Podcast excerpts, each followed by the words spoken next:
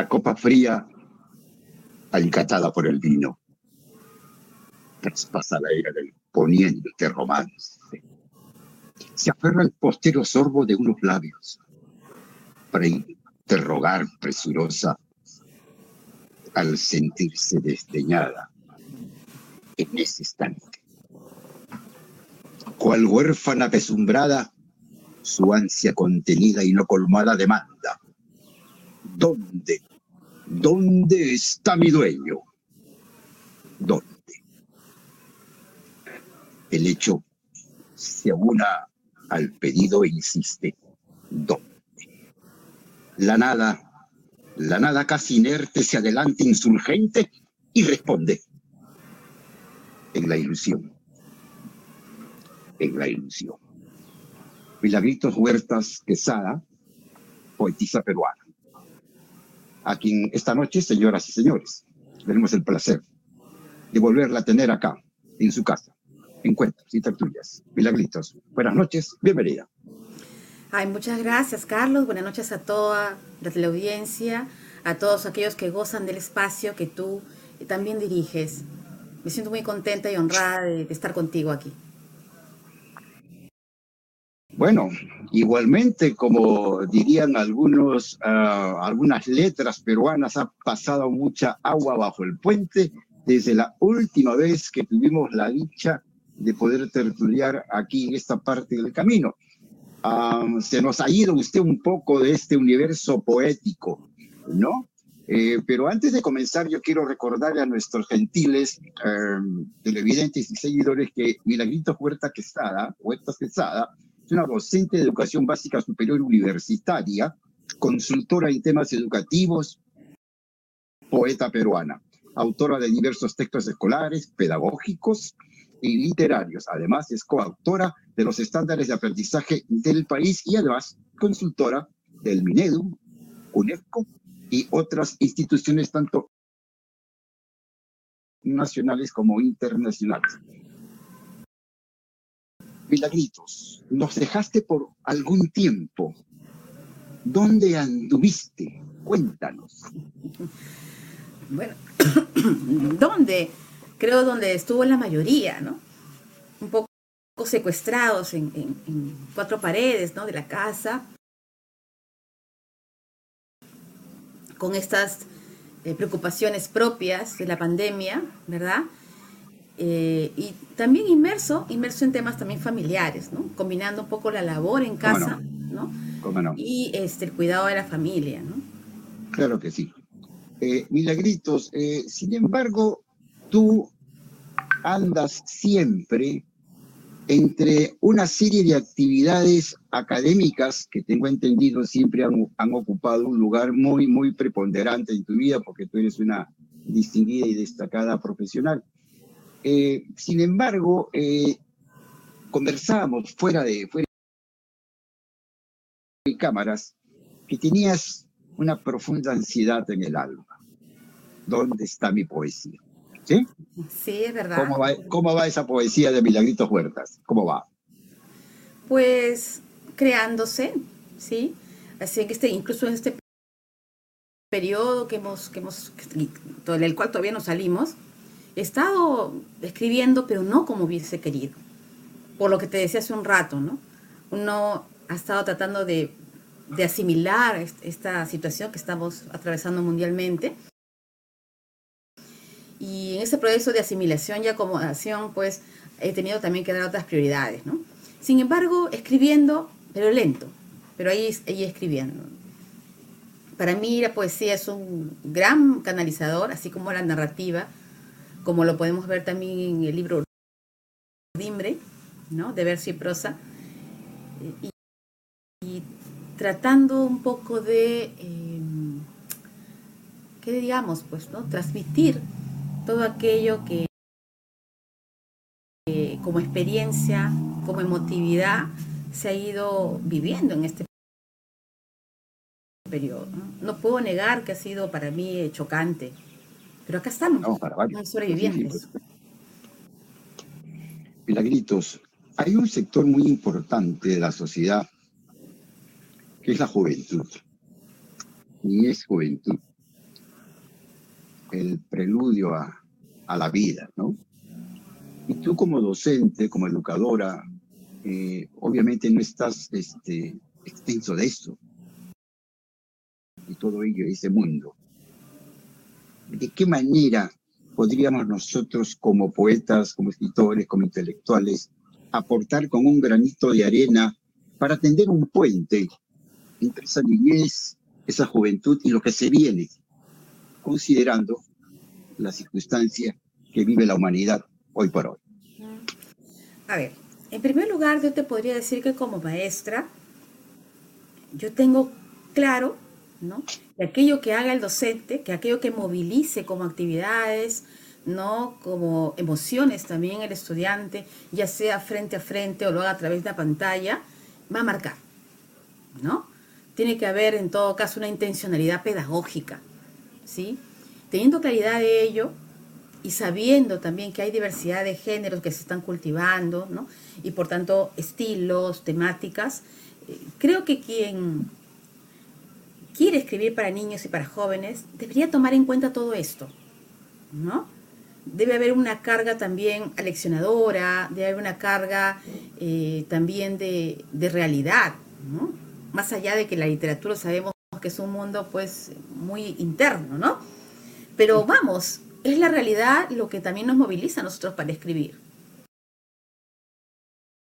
Nosotros pensamos, actuamos y quienes estamos escribiendo lo que hacemos es trasladar mucho de, ese, de eso que estamos observando alrededor, ¿no? Y lo podemos recrear. Entonces yo creo que sí es importante que trasladamos a estos escritos, ¿no? Y sobre todo a, estos textos que, llegan, que llegan a los niños, que llegan a los jóvenes, que llegan a los adolescentes, porque no solamente estamos hablando de la educación básica regular, sino también yo me detendría en, la educación superior, porque necesitamos nosotros crear modelos de lectura, generar ambientes alfabetizadores. Entonces, creo que, nosotros podemos aprovechar todo esto que está sucediendo, estos diversos contextos, voy a decir allí, así, estas diversas eh, coyunturas, incluso hasta las políticas, ¿no? para poder mm, utilizar el arte y llegar a los, a los jóvenes. Yo creo que debemos fomentar tanto la creatividad como el pensamiento crítico, ¿no? Para que estos jóvenes y niños no crean todo lo que ven, no crean todo lo que escuchan, sino sean capaces pues de analizar, de hacer una interpretación también desde sus saberes. Yo creo que eso es importante. O sea, hay una, una tremenda responsabilidad, creo, de quienes estamos detrás de las letras. Más allá de los estilos, que estamos tratando de escribir para niños, para jóvenes, hay una gran responsabilidad compartida. Bueno, definitivamente el, pensamiento crítico, el pensamiento analítico y el pensamiento eh, creativo es eh, la suma de una serie de detalles que involucran eh, mucha precisión en la construcción de este, de este modo de, comunicacional que es la poesía. No falta, eh, o sea, no es simplemente intentar, sino construir adecuadamente sobre bases sólidas, sólidas y que conlleve a la búsqueda permanente de, una, de un intercambio analítico y coloquial de la comunicación de los jóvenes con lo que se viene, ¿verdad? Si está haciendo esto ahora eh, em, en niveles eh, eh, escolares, en niveles universitarios, me imagino que tiene que haber bajado muchísimo con esta cuestión de la pandemia, pero ¿estás tú de alguna manera involucrada en algún proyecto especial al respecto? Mira, algún proyecto especial para escribir con esta intencionalidad, no, ¿no? Lo que estoy involucrada en estos momentos es precisamente en hacer un trabajo con, los jóvenes que ya están o que, que, postulan a la universidad, ¿no? en estos momentos estoy haciendo una labor de especialista en educación superior, Y estamos buscando que, mira, que no se rompa, vale que bien, las, las, prácticas que se han estado haciendo en EBR, que no se rompa una formación por competencias, ¿no? Cuando hablamos de formación por competencias, no estamos hablando nosotros del significado de pugna, ¿no? de rivalidad, sino la competencia como la idoneidad para hacer algo. Y esa idoneidad traspasa toda la integralidad del ser humano. ¿no? Traspasa el que la persona, justamente lo que mencionamos hace un rato, ¿no? a través de estos medios que son los, los cursos y sus actividades, ¿no? a través de este medio que son las áreas y eh, las evaluaciones, lo que hagamos es que este estudiante no solamente aprenda por aprender, sino que le dé un sentido a eso que está aprendiendo, que le encuentre una significatividad. ¿no? no queremos romper esa situación de la EBR en la educación superior y estamos apostando por eh, aprovechar esta coyuntura tan especial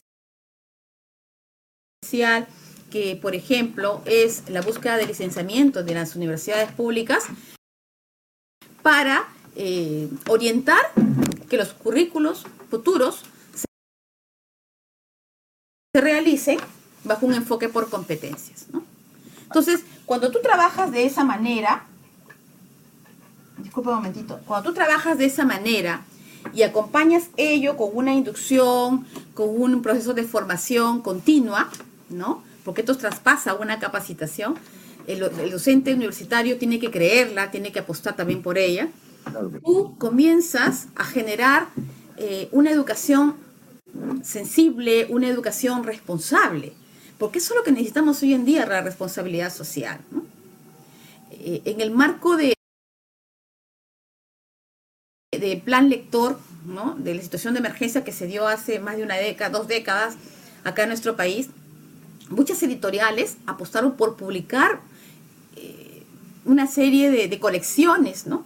Ya sea por edades, por estadios, ya sea por temáticas, para que esas fueran trabajadas en las aulas. Lo cual no me parece mal, pero creo que el problema va cuando se tergiversa la intencionalidad primigenia. Quiere buscar el apego del estudiante. Y cuando tú, le, cuando tú consigues el apego, el gusto por la lectura, el estudiante te va a leer ABC, y te va a sugerir, ¿no? Profesora, podemos traer tal o cual material para leer. Eso es lo rico. Pero cuando eso se tergiversa y, se, y, esto se, se, condujo, ¿no? A que el estudiante lea un libro por, un libro por, por, eh, por mes y que después haya una nota detrás de esa lectura, ya se valoró todo el asunto, ¿no? Porque nuevamente se convierte en una actividad mecánica. Nosotros necesitamos que la escuela, desde inicial diría yo, más bien eh, se cultive esa sensibilidad, ¿no? Eso que está a flor de piel de las personas, pero que hace falta como que sacudir, ¿no? Con un trapito y, sacarlo a flote.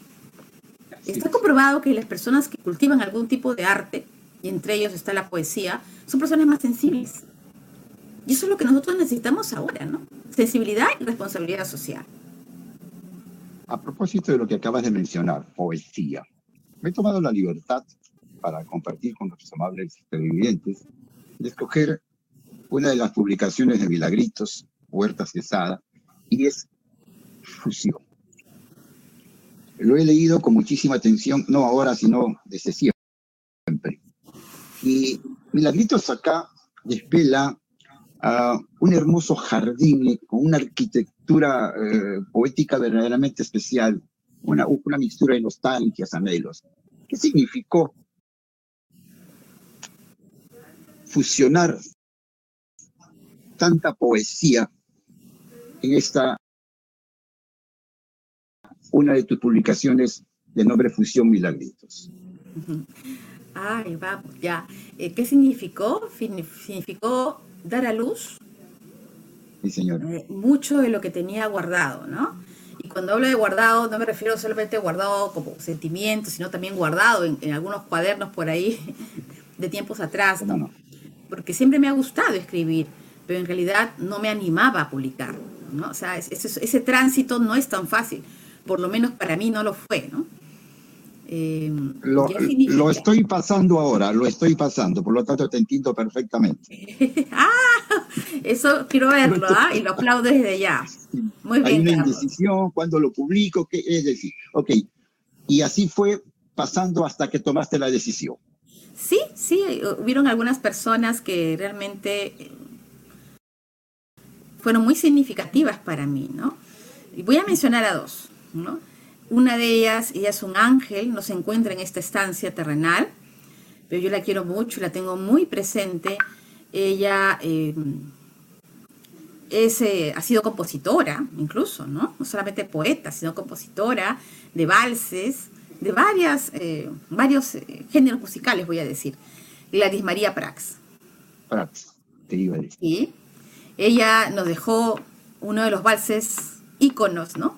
Como una rosa, que ha sido traducido a muchos idiomas, he tenido oportunidad de conocerla de muy de cerca, y ella fue una gran impulsora, ¿no? Desde el cielo sabe que estoy muy, muy agradecida. La otra persona es, es una gran amiga, gestora cultural, ¿no? Estoy hablando de Marta Crosby Crosby.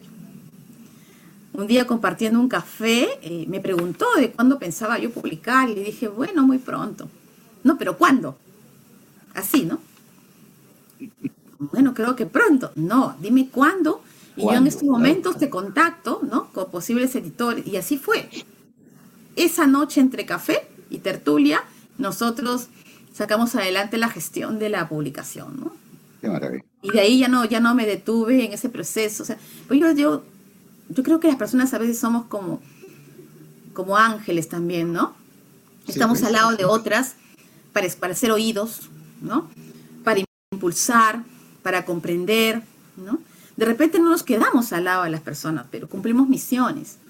Entonces, eh, yo valoro mucha, mucho de estas dos visiones, ¿no? Y si le van a estar en mi corazón.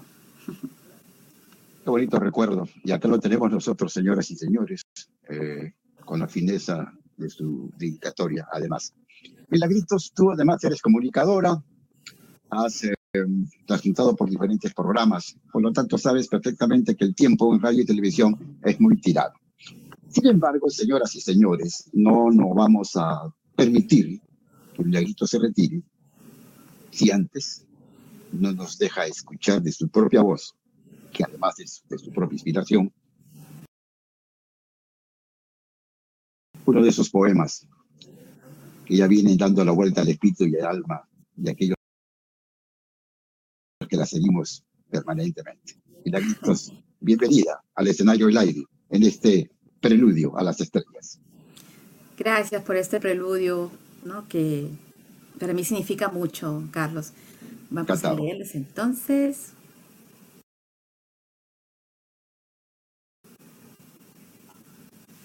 El poema Aguardo, que lo tengo todavía en el tintero para la siguiente publicación. Ah, perfecto. Para No esperaría que el viento porte tu canto entre fúnebres nubes que recorren amotinadas un firmamento coloreado de lirios en pleno atardecer. Forastero de estas memorias, de este vino inconcluso, de este andar por andar, de estos resquicios de pensamiento que interpelan al otoño que se arraigó presuroso y sin autorización. No esperaría que las olas agitadas den tu playa encubierta y entre vaivenes y su levedad de orilla, me traigan la botella y tu misiva, con sabor a presente, con olor a certeza, con roce a pasión, que libere el alma encallada en la nebulosa del ayer, cándida y sin orgullo. Allí, justo allí. Sin embargo, espero para usted, un aplauso para usted, señoras y señores, la voz, el alma y la vida latente de nuestra poetisa Milagrito Fuerza sea Aquí le agradecemos muy de veras por habernos permitido estos maravillosos minutos, bebiendo una vez más de esa esencia que te caracteriza como siempre, una mujer llena de espíritu, de alma y de mucho carisma. Los micrófonos para que te despidas de tus admiradores. Bueno, no más que agradecer Creo que los días tienen sus propios matices, creo que los días nos siguen enseñando, ¿no? Entonces, tratemos de aprender de, esos, de, ese, cada día, ¿sí? Y sigamos afincando en nuestro corazón los mejores sentimientos y con esto misiones, compromisos. La tierra y su sociedad nos necesitan muchísimo. Quienes apostamos por la poesía, sigámoslo haciendo. Creo que es un regalo maravilloso que podemos dar a los demás. Muchas gracias, Carlos. Muchas gracias por esta entrevista. A ti, a ti Milagritos, por este placer, verdaderamente. Señoras y señores, nos llegó el momento de decirles gracias por su amable sintonía. Encuentros y tertulias se ha convertido ya en esta parte del camino donde la intelectualidad universal tiene la gentileza de compartir con ustedes cada noche, cada viernes, desde las 8 a través de TV Mundo Digital. Volvemos el próximo viernes aquí en Encuentros y Tertulias. Buenas noches.